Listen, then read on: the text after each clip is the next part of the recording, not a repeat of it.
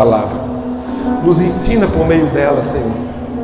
Nos conduz, que ela ganhe a multiforme graça e alcance cada um de nós nesse lugar, nessa noite. Em nome de Jesus. Pode sair desse tema aí, do Espírito. Sai desse tema. Aleluia. Amados, uma das coisas mais poderosas que você vai viver na sua vida, durante toda a sua existência, são os encontros. Quem é casado aqui? Levanta a mão. Diga amém quem é casado. Amém, quem não é casado, diga misericórdia, Jesus. Você vai chegar lá. Nem todo mundo é perfeito, né, irmãos? Mas quando a gente fala para quem é casado, para quem tem a experiência da vida dois, a gente fala do, do relacionamento, do encontro. Você vai descobrir que a Bíblia diz que o homem que encontra a mulher virtuosa acha um tesouro. Encontrar algumas coisas na sua vida serão um dos maiores dos seus desafios. A gente aqui dentro hoje que amanhã está em busca de encontrar um emprego. Tem alguém desempregado aqui em nome de Jesus? Você que está desempregado, fique de pé em nome de Jesus. Nós vamos orar com você. Não tenha vergonha. Você que precisa de um emprego, está desempregado, você está procurando isso. Fique no seu em pé aí, amém. Igreja, estenda as mãos para essas pessoas. Libera uma palavra de vitória para ela essa semana. Você está trabalhando? Libera a unção que te acompanha essa semana. Pai, em nome de Jesus, a tua palavra diz que aquilo que a igreja do Senhor ligar na terra tem valor celestial, está ligado no céu. Nós queremos ligar, ó Pai, como igreja, como os teus filhos, nessa noite, nesse lugar, que uma porta seja aberta para esses irmãos, que o Senhor conduza eles, ó Deus, a um trabalho, a um emprego, a algo que eles dignifiquem a sua casa, que eles se sustentem. Levanta, Senhor, empresários, levanta homens de autoridade, Senhor, aonde quer que eles tenham distribuído os seus currículos, nós declaramos em nome de Jesus que uma porta sobrenatural seja aberta, que o Senhor dê a eles um encontro com uma porta de emprego. Agora, em nome de Jesus, nós somos a igreja poderosa, a igreja poderosa do Senhor Jesus. E como igreja, nós abençoamos esses irmãos, declarando portas abertas na área financeira. E se você crê nisso, aplauda o Senhor com toda a sua fé. Aleluia. Nós vamos descobrir que os encontros fazem parte do nosso caminho. Quem dera se nós pudéssemos escolher encontrar somente aquilo que é bom. Como quem encontra um marido, como quem encontra um trabalho, como quem encontra a palavra, como quem encontrou Jesus, mas a gente vai descobrir que na nossa caminhada, no nosso caminho, naquilo que a vida nos propõe a ser, que somos homens e mulheres que caminham em direção ao reino do céu, teremos diversos encontros. Alguns encontros serão saborosos, outros um pouco amargos, Alguns encontros trarão sobre nós alegria, outros encontros trarão sobre nós tristezas, mas você vai descobrir que eu e você somos pedaços daquilo que encontramos durante a nossa história. Ninguém é sozinho. Ninguém se faz sozinho, ninguém se forma sozinho, ninguém se transforma sozinho. Deus fez a você e Deus fez a mim, dependentes um do outro. Há características em mim que são problemáticas, cujas soluções não estão nas minhas mãos, elas estão nas suas mãos. Deus nos fez dependentes uns dos outros, e nessa dependência de uns dos outros, naquilo que Deus transforma em Cristo Jesus, a irmandade, tendo como Deus o nosso Pai, Ele nos mostra que a única forma de nós alcançarmos essa paternidade em Deus é aprendendo eu deixar de ser eu, você deixar de ser você e aprendemos a sermos nós. A vida é feita pelos encontros. Há pessoas aqui que, se a gente desse a oportunidade de voltar no passado e dizer assim: ó, eu vou nessa esquina da minha vida, eu vou optar por não encontrar essa pessoa. Eu vou optar por não viver esse encontro. Talvez você escolhesse não encontrar alguém. E nos encontros a gente vai descobrir que nós construímos e somos desconstruídos. Há muita gente aqui que alguns anos atrás, porque não encontrou certa pessoa, porque não encontrou certa enfermidade, porque não encontrou certa situação, era mais feliz do que é hoje. Você vai descobrir que nos encontros eles terão o poder de colocar algumas coisas em nós e tirar algumas coisas de nós. Quando a gente olha para os nossos encontros, a gente vai descobrindo que a grande responsabilidade que você terá na sua caminhada e em todos os seus encontros é criar em você um dispositivo para vencer o mal. Sabe, amados, somos uma geração, somos um mundo muito malignizado. Isso é inquestionável. O mundo não é mais tão bom quanto foi há 50 anos atrás. As pessoas não são tão boas quanto éramos há 50 anos atrás. Há de nós que perdemos níveis de inocência que não poderiam ter sido perdidos. Há homens e mulheres que comprometeram a inocência em níveis que não poderiam ter sido comprometidos. Se você pegar, queridos, os meios de comunicação, você vai descobrir que o mal que habita no homem tem transpirado dos seus poros como nunca antes. Maldade sendo disseminada de homem para homem, maldade sendo disseminada de adulto para criança, maldade sendo disseminada de de pai para filho, de filho para pai, de homem para mulher, de mulher para homem, maldade sendo disseminada da humanidade para os animais. Hoje eu vi um vídeo que me causou tamanha revolta, um senhor numa caminhonete, numa uma Ranger, arrastando um cachorro. Amarrou o animal no carro e deliberavelmente, porque quis, porque optou fazer isso, porque desejou fazer isso, porque escolheu fazer isso, saiu arrastando um cachorro no asfalto, imprimindo nele, no animal, na sociedade, até em mim que nem conheço a maldade dele. A maldade que ele praticou foi tamanha que despertou em mim a vontade de causar nele outra maldade.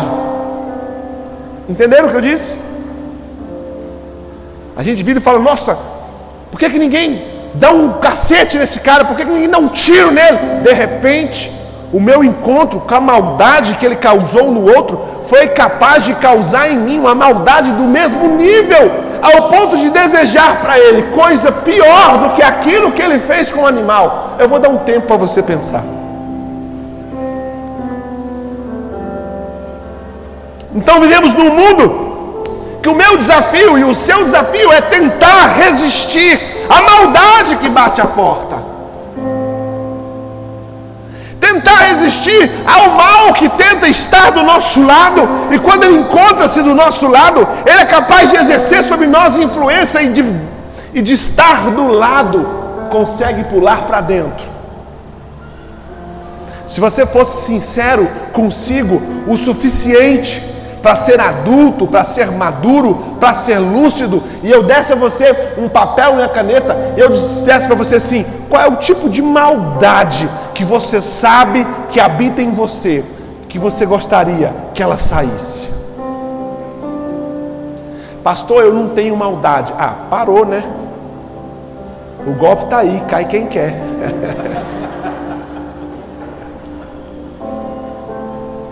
Agora, pior do que isso, se eu desse a caneta e o papel, alguém que te conhece intimamente e dissesse assim: qual mal que há nele que você sabe que existe e você gostaria que saísse? Porque grande parte de nós tapamos os olhos para o nosso mal, porque o mal que habita em nós, grande parte das vezes, não exerce influência contra nós, mas contra aqueles a quem amamos. Quantos entendem o que eu estou dizendo? Quero falar nessa noite como vencer o mal, vencendo o mal. O primeiro sinal de que o encontro com a maldade geraria resultados catastróficos está no livro de Gênesis, capítulo 2, versículo 17, que Deus diz assim para Adão: Mas da árvore do conhecimento do bem e do mal dela não comereis, porque no dia em que ela, perdão, no dia em que dela comeres, certamente morrerás. Deus cria o homem, Deus planta o homem no jardim do Éden e Deus dá ao homem total liberdade, mas Deus dá ao homem uma escolha que deveria ter sido evitada. Deus vira e fala assim: essa é a árvore que tem um fruto, e o fruto dela significa você ter o conhecimento do bem e do mal. Quando a Bíblia fala em todos os aspectos de Gênesis e Apocalipse sobre a palavra conhecimento, a Bíblia estará expressando a palavra experiência. Conhecer é ter a experiência de, é ter a intimidade de. Deus vira e fala para Adão: Olha, não coma disso, porque o dia que você comer isso, você vai experimentar o bem e o mal. É aquela pessoa que você vira e fala assim para ela: Você gosta de piqui? Não, não gosto. Mas você já experimentou? Você já conheceu? Porque o conhecimento, ele gerará em você verdades absolutas. Aquele que, que expressa algum tipo de verdade e coloca essa verdade como sendo na vida dele absoluta, mas não usufruiu do conhecimento, sua verdade não pode ser absoluta. A experiência é o único caminho que vai gerar em você verdades absolutas. Você vira para alguém e fala assim: Olha, Cocaína é algo ruim. Ninguém pode dizer isso com tanta propriedade como alguém que já foi viciado. Ele fala, é ruim mesmo, eu tenho esse conhecimento, eu sei o que é. Deus vira para Adão e fala, não coma isso, porque o dia que você comer isso, você terá um encontro com algo chamado mal. E todo um encontro com o mal gerará em você a morte. Amados, não era o bem e o mal somente, porque o bem já era fato conhecido de Adão. Adão já conhecia o que era bom, o que era santo, o que era bem, porque Adão se relacionava com Deus, mas Adão só poderia ter o entendimento de que algo se opunha ao bem quando ele conhecesse o mal. Uma criança, um bebezinho, você pode dando, você pode dando para ela exemplo é, uma comida sem sal. Escuta que eu estou sendo pedagógico com você. Você pega um bebezinho e você dá para ela comida sem sal. Comida sem sal. Nunca põe sal na comida dela. Quantos entendem o que eu estou dizendo? Quando ela tiver 5 anos de idade, 6 anos de idade, e ela estiver comendo sem sal, ela não vai saber que está comendo sem sal. Até o dia que você dá para ela uma comida com sal. Ela vai sentir a ausência de alguma coisa quando conseguir ter um encontro com a presença de outra coisa. Adão era conhecedor do bem, mas Adão só descobriu que o bem existia, que a comida estava salgada o dia que ele descobriu a comida sem sal. E Deus disse assim para ele: Olha, não coma a, o fruto da árvore. Porque quando você comer o fruto da árvore, você terá consciência do encontro com aquilo que é o mal. E você vai descobrir que todas as vezes que você encontrar o mal, o resultado do encontro com esse mal será a morte, inevitavelmente você morrerá a cada encontro com a maldade. Você morrerá a cada encontro com a maldade. A cada encontro que você tiver com o mal, o fruto desse encontro será a morte. Você morrerá a cada encontro. Por isso é que temos pessoas que são existenciais e não experimentam a vida, porque o histórico da sua existência, a cada encontro que faz é o mal. Ela encontrou um pai que foi mal, ela teve um encontro com a mãe que foi mal, ela foi para a escola e foi mal, ela arrumou um namorado e foi mal. Ela arrumou outro namorado e foi mal. Ela encontrou um pastor e foi mal. E ela olha para ela e ela não consegue enxergar nada de vida nela, porque todos os encontros da maldade, a cada encontro foi arrancando dela um pedaço de vida, a cada encontro foi inserindo nela um pedaço de morte. E muitos de nós estamos tentando viver imersos em um mar de maldade, experimentados em uma experiência de morte e não conseguimos tirar da nossa vida a garra da maldade que gerou em nós a morte. Gênesis 3:9 diz assim: E chamou Adão, Deus a Adão, e disse-lhe: Aonde estás? Isso é pós-experiência do fruto proibido.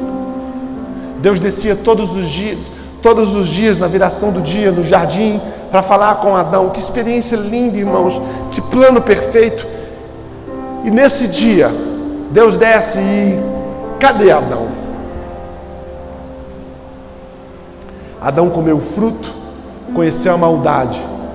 E daqui para frente o homem vive a fuga de Deus. O homem tenta se esconder de Deus. O homem tenta se desviar de Deus. Eu fiz um vídeo hoje, aprendi esse negócio de rios no Instagram e fiz um vídeo hoje sobre namoro. Quem chegou a ver? Eu disse: namoro não é bíblico. Olha a Bíblia de Gênesis, Apocalipse, não tem namoro na Bíblia, irmãos. A Bíblia estabelece algo chamado casamento. Se o seu namoro coopera para o que é bíblico, ele é bênção, mesmo não sendo bíblico. Mas se o seu namoro é algo que não coopera para o que é bíblico, ele é inútil.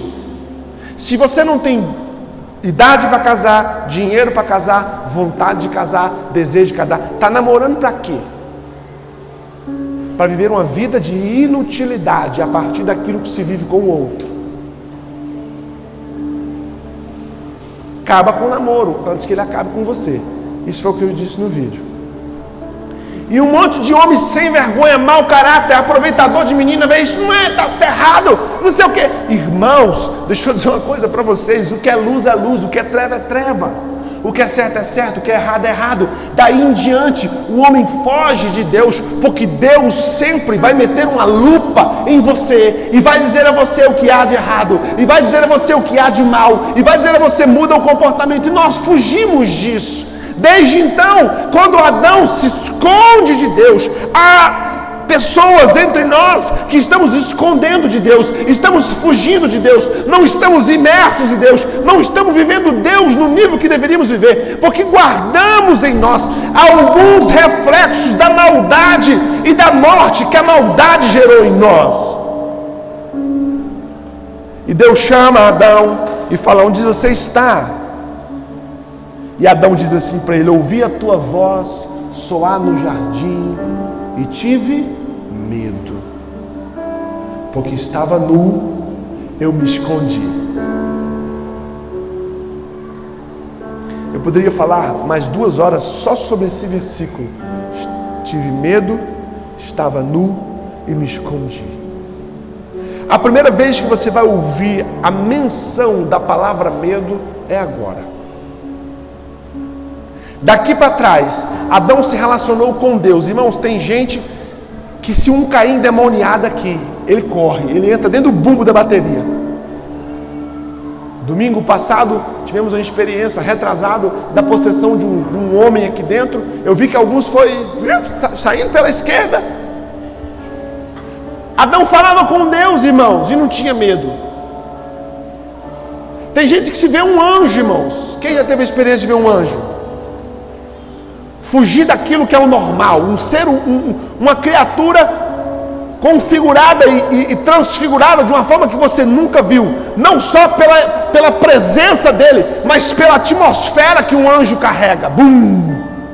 Ele muda a atmosfera, ele muda a presença, ele, ele transforma o ambiente que ele está. Quando um anjo que carrega a presença de Deus, ele, ele, ele se apresenta a você você só não vê algo que você nunca viu, mas você sente algo que você nunca sentiu. Adão falava com Deus, conversava com Deus e não tinha medo. Entendem isso? Mas a experiência do conhecimento do mal começou a implantar dentro do homem alguns aspectos que seriam terríveis, como o medo Nesse momento, a Bíblia vai dando sinais de que todas as vezes que eu ou que você nós encontrássemos com algo que fosse mal, se nós não tivéssemos a capacidade de viver o que a Bíblia diz a respeito disso, você sairia desse encontro dotado de sentimentos, de sensações, de comportamentos comprometidos pela maldade. O homem teve medo, medo de quem? De Deus. Ora, irmãos, Olha que paradoxo isso! Como que Adão despertaria o medo daquele que seria a única resposta para a besteira que ele fez. Isso é tão intrínseco, irmãos. Isso está tão no DNA do homem que eu sou pai e eu já fui filho. E como filho, eu já fiz coisas erradas. Escuta, você que é filho que está aqui essa noite, escuta o que eu vou lhe dizer. Vê se, vê se de tudo que eu falei não entrou na sua cabeça, entra isso na sua cabeça. Houve momentos da minha vida em que eu fiz coisas erradas. Pum! Errei. E eu sabia que a solução para esse meu erro estava na mão dos meus pais. Mas mesmo sabedor que o meu pai e a minha mãe eram possuidores da solução para o problema que eu criei, eu fui incapaz de comunicar a eles o meu erro por causa do medo. Temia, tinha um problema, era fatídico, mas temia a solução do meu problema. Há filhos que estão envoltos em problemas enormes enormes. Você que está aqui, filho, essa noite, se você está envolvido num problema que você sabe que é o mal batendo na sua porta, não tenha medo dos seus pais. O homem temeu a Deus no jardim do Éden, e o temor que o homem teve a Deus o medo que o homem teve de Deus no jardim do Éden fez com que até os dias de hoje, em todas as nossas crises, em todas as nossas lutas, ao invés de nós corrermos em direção a Deus, nós corremos em direção oposta.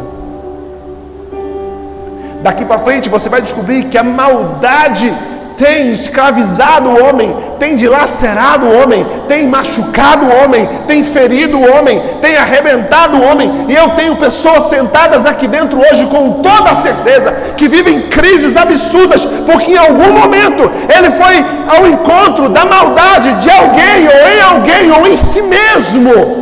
A gente que a maldade que foi feita para ele foi feita pelas suas próprias mãos. Você é vítima do próprio mal que habita em você. Quando nós olhamos para o livro de 2 Timóteo, capítulo 3, versículo 1, que retrata o perfil do homem dos últimos dias, diz assim: Sabe, porém, isso, que nos últimos dias sobrevirão tempos difíceis. Eu não tenho dúvida, irmãos, nós estamos nesses últimos dias. Mas por quê? Mas por que que nos últimos dias as coisas serão difíceis, os tempos serão difíceis? O que, que vai acontecer com o tempo? Que ele vai ser difícil. O que, que vai acontecer com o Cronos? Que ele vai ser difícil. Não, o problema não é o Cronos, o problema não é o tempo. O tempo vai continuar do mesmo jeito. Deus vai continuar do mesmo jeito. Mas o homem com o qual você vai se relacionar, ele será tão imerso na maldade que será difícil conviver com gente assim. Porque haverão homens amantes de si mesmos. O famoso egoísmo, ou uma vida egocêntrica, ou uma vida cercada de razões e de motivos que giram em torno de mim mesmo. A Bíblia está dizendo vai ser muito difícil você relacionar com gente que ama tanto Ele, que será incapaz de dispensar amor a quem está à sua volta. E ele continua dando características do homem do último tempo, avarentos, avarentos, irmãos. Avarentos, gente que ama o dinheiro, gente que ama o que tem, e é tão pobre, tão pobre, tão pobre, que tentando ter, amando o que tem, se perdeu para aquilo que tinha e de repente ele não tem mais nada e tudo tem a ele. Ele é escravo daquilo que conquistou. Essa semana eu tive umas experiências muito interessantes. O meu carro parece que desmontou. Meu carro estragou a suspensão, Irmãos, meu carro, se, se, numa semana ele fez assim, não sei o que aconteceu não. Para completar, Ainda aconteceu uma situação ontem, quebrou o retrovisor, tampa traseira deixou de funcionar. Minha tampa traseira está amarrada com uma corda, pastor Marcos. E de repente, nasce em mim o desejo de me irritar e me entristecer, porque um bem material está se desfazendo.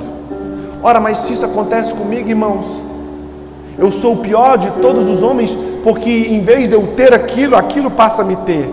O fato do meu carro estar se desfazendo não significa que eu deva me desfazer junto. A Bíblia fala sobre um homem avarento e conviver com ele será difícil. Presunçosos, homens que olham para si com a ótica maior daquilo que deveriam se enxergar. E porque olham para si com a ótica maior daquilo que deveriam se enxergar, enxergam o seu próximo, menor daquilo que verdadeiramente são. Somos o país da carteirada. Você sabe com quem você está falando. Soberbos. Quem é o soberbo? É aquele que, porque acha que sabe tanto, perde a oportunidade do aprendizado em cada encontro. É o soberbo. O blasfemo o desobediente a pai e mãe, o ingrato. Ai! Quem já foi vítima da ingratidão, levanta a mão. O profano, sem afeto natural. Não há mais a afetividade da natureza. Não há mais a afetividade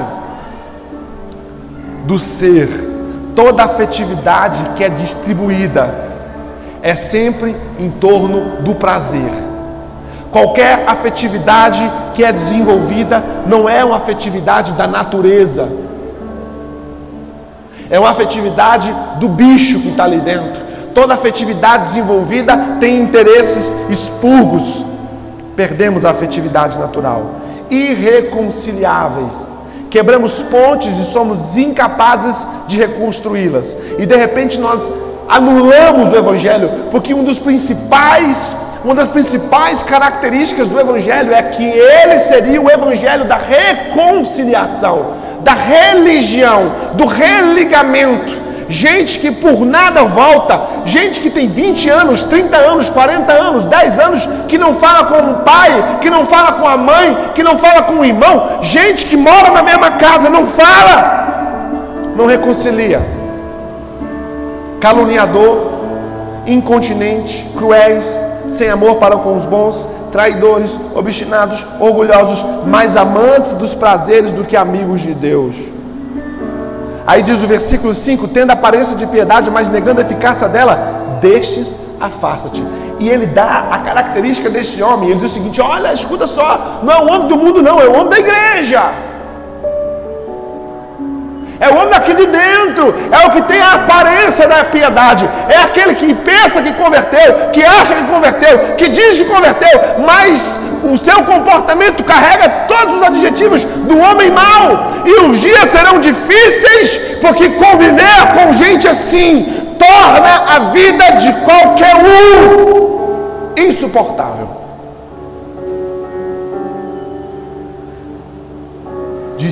Dez pessoas que eu sento, nove pessoas, o problema dela nasceu do encontro com alguém. de 10 pessoas que a gente conversa em crise emocional, em crise financeira, em crise existencial, o problema dela nasceu do encontro com alguém.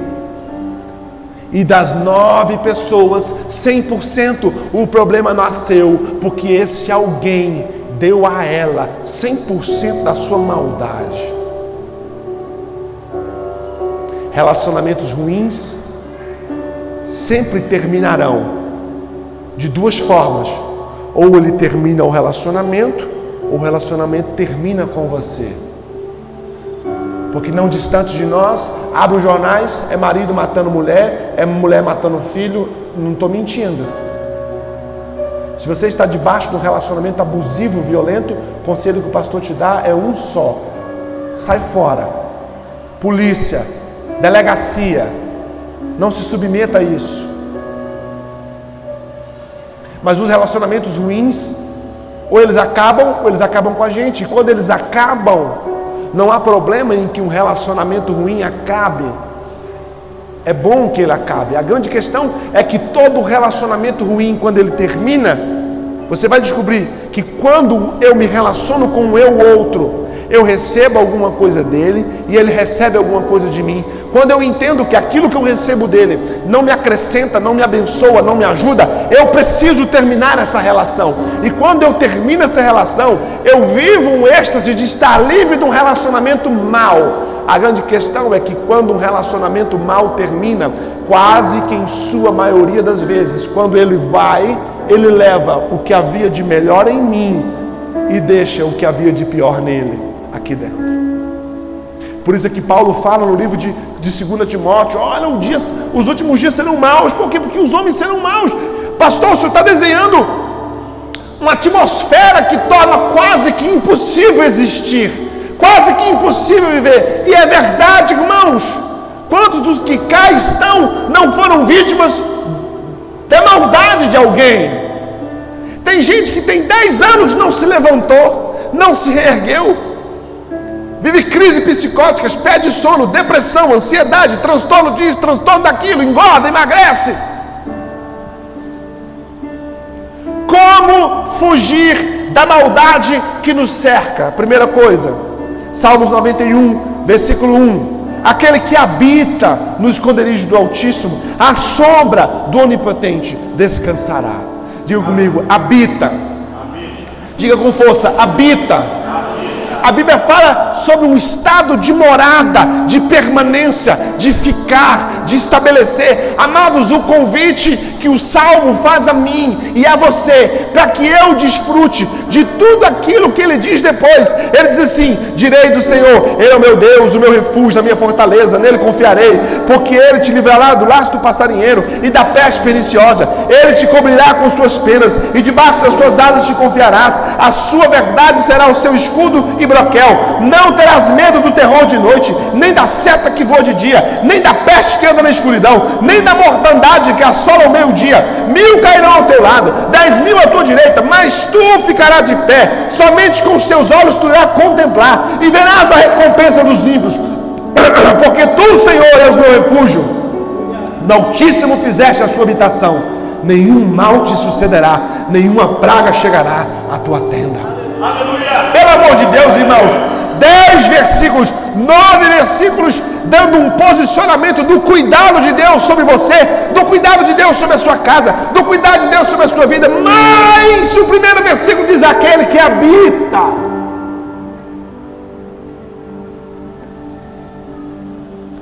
Lugar de morada, irmãos. Aonde você mora? Aonde você habita? Irmãos, quem botou um gato dentro da igreja? Olha só. Coisas de igreja, né, irmãos? Melhor do que se fosse um rato, não é verdade? Cadê, cadê meu voluntário David? Ô, oh, David! Uai, irmãos, não é um não.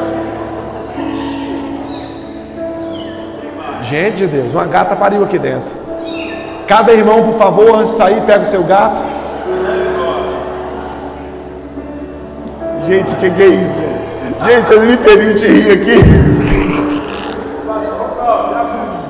Deus está multiplicando. Irmão, vê se não tem onça ali dentro, cachorro. Escute só, volte aqui no pastor. Deixa o gato em paz, irmão. Para quem está nos ouvindo pela internet, Irmão, saiu um gato dentro de um buraco na igreja aqui. Foi isso que aconteceu. Escute só o que eu vou lhe dizer: aquele que habita, aquele que faz morada, aquele que estabelece que a sua permanência é em Deus. Sabe o que acontece conosco hoje, irmãos? Nós visitamos a igreja, nós visitamos a casa do Senhor. A Bíblia fala sobre um comportamento aonde você resolve se mudar para Deus, aonde você resolve catar tudo que você tem, todos os seus móveis, toda a sua casa e resolver morar em Deus. Não é passear em Deus, não é visitar em Deus, é decidir que o lugar da sua habitação é Deus. Uma coisa para você que entrou aqui essa noite: não adianta passear em Deus, não adianta ler a palavra de Deus, não adianta cantar um hino se você não resolver que o lugar da sua morada é em Deus é habitar nele, é estar dentro dele, é estar imerso nele. E qualquer pensamento, qualquer comportamento, qualquer palavra que corrobore, que coopere para que você saia de Deus, você não fará. Nós queremos fingir que habitamos em Deus, mas queremos coabitar com o mundo queremos experimentar o mundo em todas as suas facetas. Essa palavra não te alcança, essa palavra não diz respeito a você, porque essa palavra diz respeito àqueles que, diante da sua existência, viram e falam assim: mundo, não tenho mais um compromisso com você, não há nada em você que sirva para mim, porque eu resolvi morar em Deus. Aleluia, glória a Deus. E se você não conseguir aprender a morar em Deus na terra, você não morará em Deus no céu. Deixa eu dizer uma coisa para você que entrou aqui essa noite: quebre todos os seus pactos, todas as suas alianças, todos os seus laços com o mundo. Largue tudo aquilo que há no mundo e que habita em você, porque será impossível você habitar em Deus com o mundo habitando em você, com o mundo habitando nos seus pensamentos, com o mundo habitando no seu comportamento, com o mundo habitando na sua palavra. Abra a mão do mundo hoje, abra a mão das coisas do mundo hoje, deixe o mundo para trás para habitar em Deus, porque só habitando em Deus você será poupado da maldade que te cerca. Habita em Deus, irmãos. Se joga, confia, abraça Deus. Larga a vida medíocre da fé. Larga a vida religiosa, vivam a vida em que tudo que você faz, tudo que você pensa, tudo que você é, está em Deus. Respire Deus, transpire Deus, acorde Deus, durma Deus. Pastor, eu serei fanático. Quer vida melhor do que essa? Fanáticos são os flamenguistas, irmãos. Deus falando agora, não foi, pastor? Quando você encontra, irmãos, a sua habitação em Deus, que você descobre o seu lugar em Deus, o seu cantinho em Deus, a sua posição em Deus, quando você descobre o seu lugar na presença dEle, qualquer tipo de tentativa de sair disso será frustrante.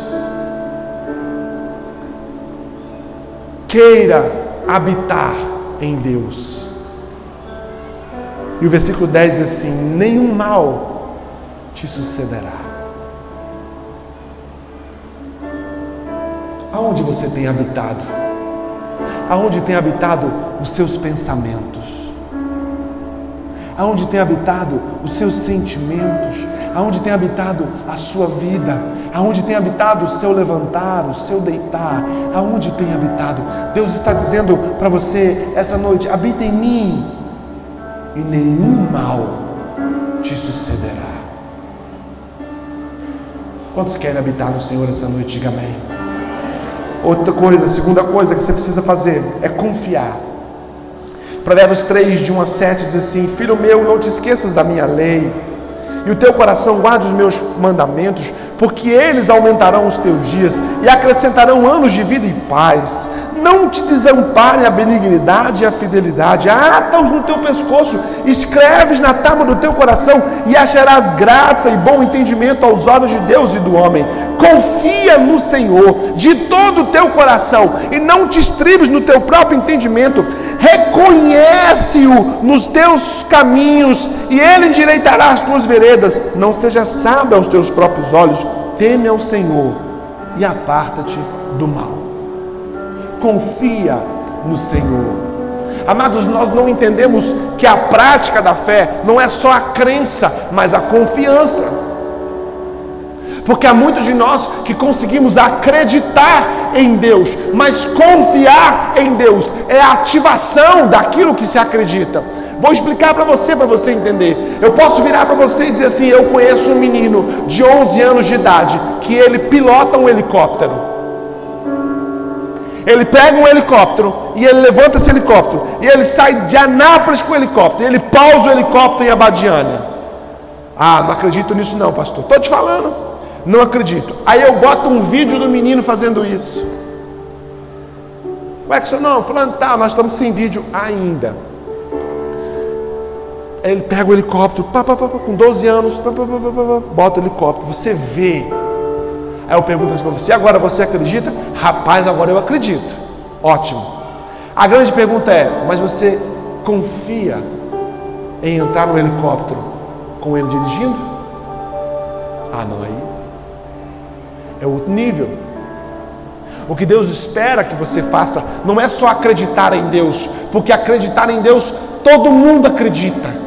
Pergunta para qualquer um na rua: acredita, acredito, acredita, acredita, acredita. Mas a grande questão é que se você acredita em Deus, mas a crença que você tem em Deus não desperta em você a confiança, porque confiança, irmãos, é um dos mais difíceis estágios do relacionamento. Porque confiança significa que você estará exposto, que você estará entregue, que você estará 100% na mão de alguém.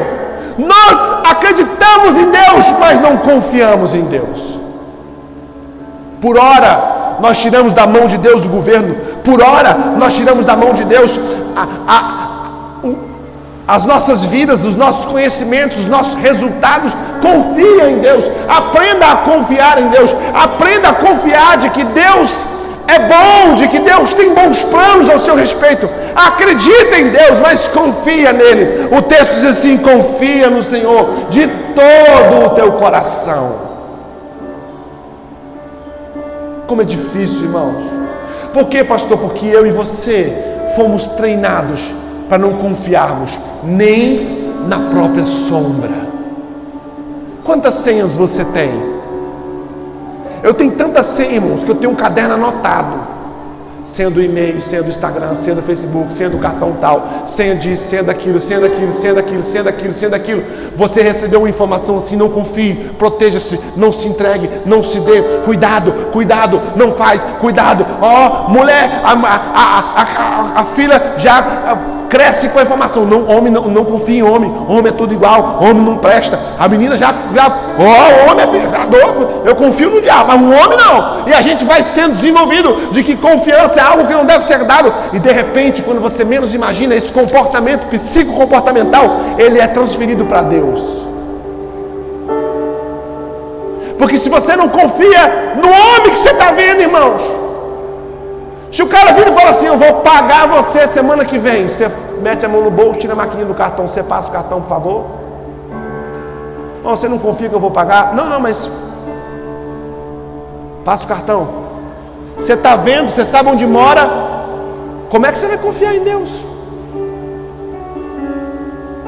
Deus está dizendo para você nessa noite: para um pouco,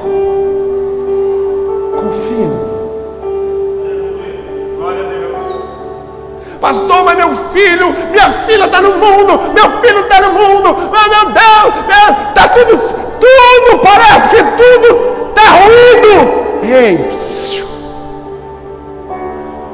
confia Você precisa desenvolver a capacidade de confiar em Deus. De confiar em Deus de saber que Deus tem todas as coisas sob controle. Amados, a humanidade precisa olhar para tudo que está acontecendo e confiar em Deus. Deus diz para você: confia no Senhor de todo o seu coração. Sabe o que você tem que desenvolver, irmãos? É a capacidade de pegar seu coração inteiro, não é parte dele, não é a parte emocional, não é a parte financeira, não é a parte, é ele inteiro. E e, e botar no altar. Os gatos estão dando glória a Deus ali. Gente, nas, nasceu um bocado de gato ali, não foi? Não é isso, Clay? Nasceu um bocado de gato ali, não foi? Por que, que não nasce vaca, gente? A gente vendia e comprava os trem que falta para a igreja. Versículo 7 diz assim: Não seja sábio aos teus próprios olhos, teme ao Senhor e aparta-te do mal. Repita comigo essa, essa palavra: não faça. não faça. Diga com fé: não faça, não faça. A, opção a opção pela maldade. Aparta-te do mal. Sabe o que Deus está dizendo para você? Não opte pelo que é mal. Como isso, pastor? Aquele momento que o motoqueiro vai te ultrapassar. Ó Deus falando, irmãos. Aquele momento que o motoqueiro é errado, encapetado,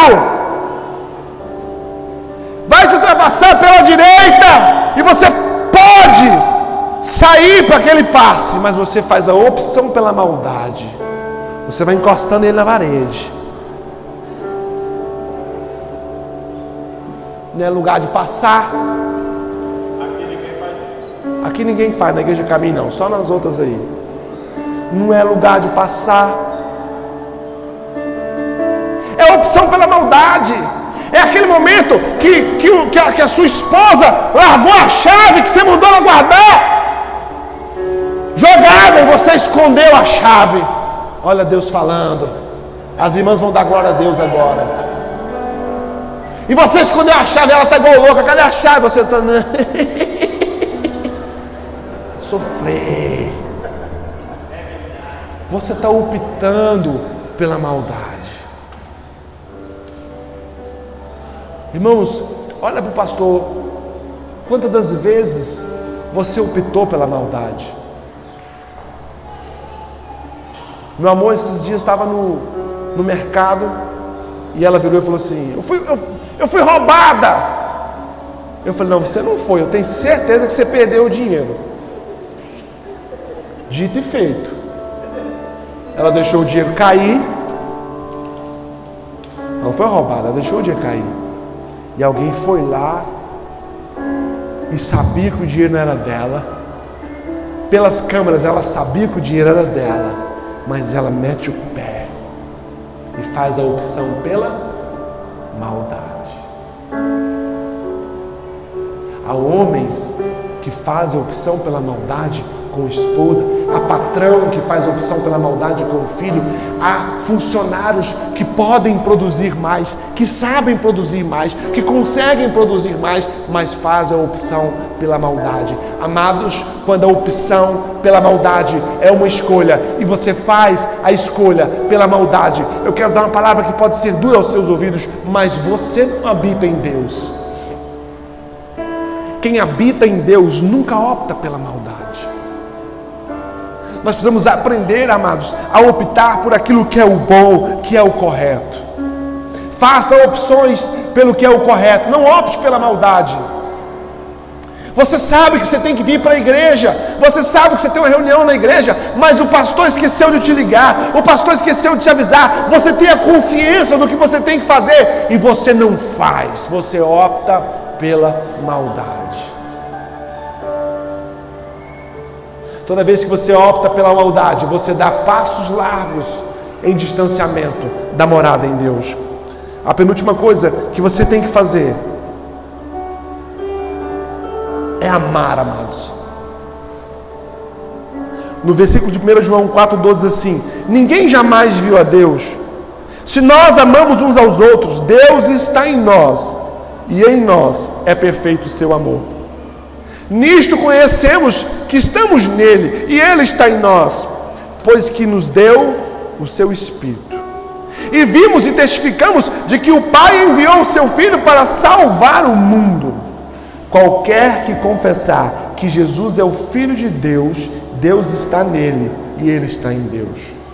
E nós conhecemos e cremos no amor de Deus que tem por nós. Deus é amor, e quem está em amor está em Deus, e Deus está nele. Nisto é perfeito o amor para conosco, para que no dia do juízo tenhamos confiança, porque qual Ele é, somos nós também neste mundo.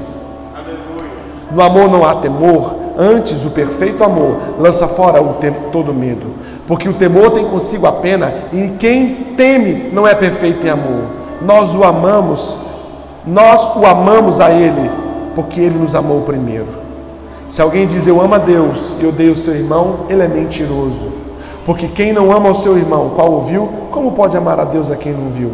E dele temos este mandamento: que quem ama a Deus, ame também o seu irmão. Estar em Deus e Deus estar em nós, uma das formas com a qual você conseguirá comprovar para si mesmo e para quem quer que esteja à sua volta que você é de Deus, é se você ama. O amor é a resposta, o amor é a solução. O amor é a chave. O amor, amados. Amados, nós precisamos acender o amor. Nós precisamos reativar o amor. Num mundo cercado de desamor, nós precisamos, amados, uma das minhas orações. Em nome de Jesus eu falo isso para vocês. Uma das minhas orações todos os dias tem sido Deus me ensina a amar, me ensina a amar, me ensina a amar. Por quê? Porque deixar de amar é fácil. Fácil. Vivemos comportamentos que são loucuras de mãe dizer: Não amo meu filho. Oh, a Bíblia diz: Pode a mãe se esquecer do pode. Vivemos num tempo onde pode. É preciso querer amar, buscar amar, estar disposto a amar. Sem amor, sem amor, você será um alvo frágil para a maldade de alguém. Ame, irmãos. Ame com intensidade, ame com todas as forças. Ame, ame, ame, ame. Aprenda a amar, desenvolva o amor, queira amar. A última coisa que você precisa fazer para que o mal não te alcance é aprender a vencer o mal com o bem. Romanos 13, 21 diz assim: Não te deixes vencer do mal, mas vença o mal com o bem. Olha, irmão, deixa eu explicar algo para você. Aprenda: o mal nunca vence o mal. O mal nunca vence o mal. Se alguém faz uma maldade contra você e você replica com outra maldade, achando que você está vencendo, aparentemente você pode achar que o fato da sua maldade ter derrotado ele te faz um vencedor, mas você não é vencedor, segundo a palavra, porque se alguém pratica maldade contra você e você devolve a maldade ao outro e você acha que você venceu, porque você venceu o outro, você perdeu, porque o mal que o outro praticou em você gerou em você um mal muito maior, e o mal que você praticou com o outro tirou você de Deus e você perdeu. Quantos entendem? É o que Jesus faz na cruz do Calvário. É feito sobre ele a maldade, é estabelecido sobre ele a maldade, a injustiça, a covardia, a violência. E ele tinha autoridade, ele tinha o poder, ele poderia descer daquela cruz com glória, mas ele ama ele ama, Ele ama e Ele devolve a maldade que os homens praticam contra Ele com amor. E porque Deus me amou e Deus te amou, a Bíblia diz que Jesus venceu o mundo. Essas coisas eu vos tenho dito para que tenhais paz. No mundo tereis aflições, mas tem de bom ânimo, porque eu venci. Se de tudo que eu disse a você, nada entrou na sua cabeça, a maldade não se vence com a maldade. Salmos 34, 14: Aparta-te do mal e faz o bem. Aparta-te do mal e faz o bem. Mateus 5,16 diz assim: Assim resplandeça a vossa luz diante dos homens, para que vejam as vossas boas obras e glorifique o vosso Pai que está no céu. Faça o bem, amados. Pratique o bem. Esse Jesus estava com James na rua, nós estávamos resolvendo um negócio.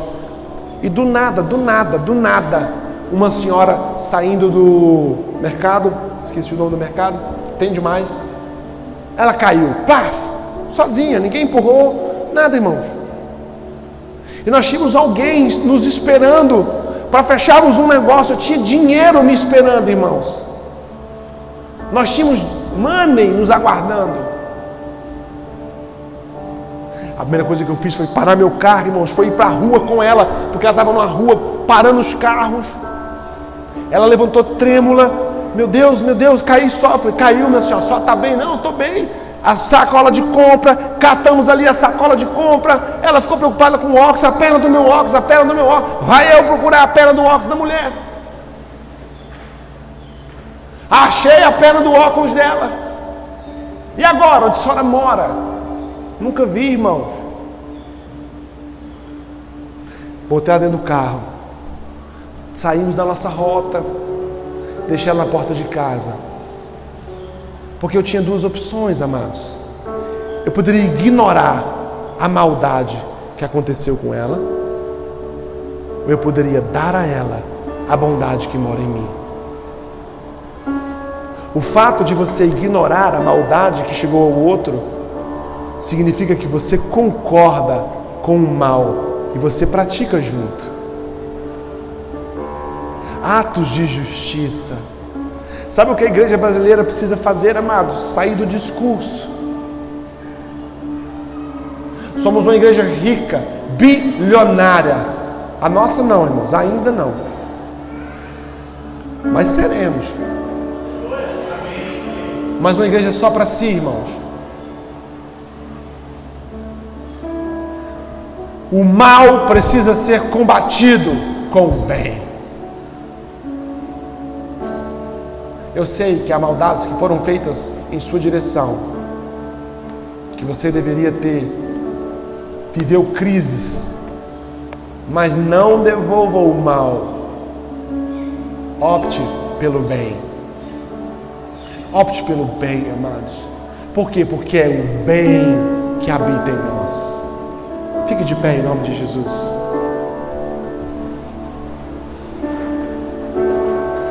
Estou feliz. Estou feliz porque, sabe, amados, há pessoas que o impacto que a maldade fez nela foi tão poderoso que ela nunca mais conseguiu encontrar o caminho da bondade. Meu pai, antes de morrer, meu pai era um, um policial. E na época que meu pai era policial, a forma de ser polícia era muito diferente do que se tem hoje. A, a, a polícia era a polícia, era a justiça, era a execução da justiça. A polícia resolvia tudo. E meu pai foi envelhecendo e nós éramos todos cristãos e o meu irmão mais velho, que também já faleceu, era um pastor. E meu pai começou a ir na igreja desse meu irmão nos domingos. Ele ia nos domingos, ele ia nos domingos, ele ia nos domingos. E a gente ia junto. E um dia meu irmão, deixando meu pai, foi resolver uma coisa, deixando meu pai na porta de casa. Meu irmão falou assim: Pai, estou tão feliz que o senhor está indo na igreja. Vou firmar, pai, o compromisso com Jesus, vou mandar com Jesus, vou batizar o Senhor. E ficou o silêncio no carro. E meu pai soltou a seguinte frase: Meu filho, o pai já fez tanta maldade, tanta maldade, tanta maldade, que para ele não tem mais jeito. E desceu do carro. Sabe o que é isso, irmãos? É alguém que de tanto encontrar com a maldade se julgou incapaz de reencontrar o caminho da bondade. Eu quero dizer para você nessa noite que a Bíblia diz que Deus tem bons pensamentos ao seu respeito. Sabe a esperança que você julga não existir? Ela existe em Deus. Sabe a felicidade que você julga não merecer? Você não merece realmente, mas Jesus conquistou ela para você. Eu quero dizer para você que não importa o mal que fizeram a você, E não importa o mal que você fez, mas se em algum momento a maldade entrou no seu caminho e ela te distanciou da vida que Deus tem para você, Deus me trouxe aqui hoje e Deus te trouxe aqui hoje para dizer que hoje isso acaba. Deus tem um caminho bom para você. E eu quero orar por você. Em nome de Jesus, eu quero orar por você. Sabe por que pessoa eu quero orar? Aquela pessoa que sabe que em algum momento o mal bateu na sua porta e te machucou. E essa ferida ainda não sarou. Vem aqui à frente, eu quero orar por você. Eu quero orar por você que tenta fazer o bom, tenta fazer o que é correto e não consegue também. Eu quero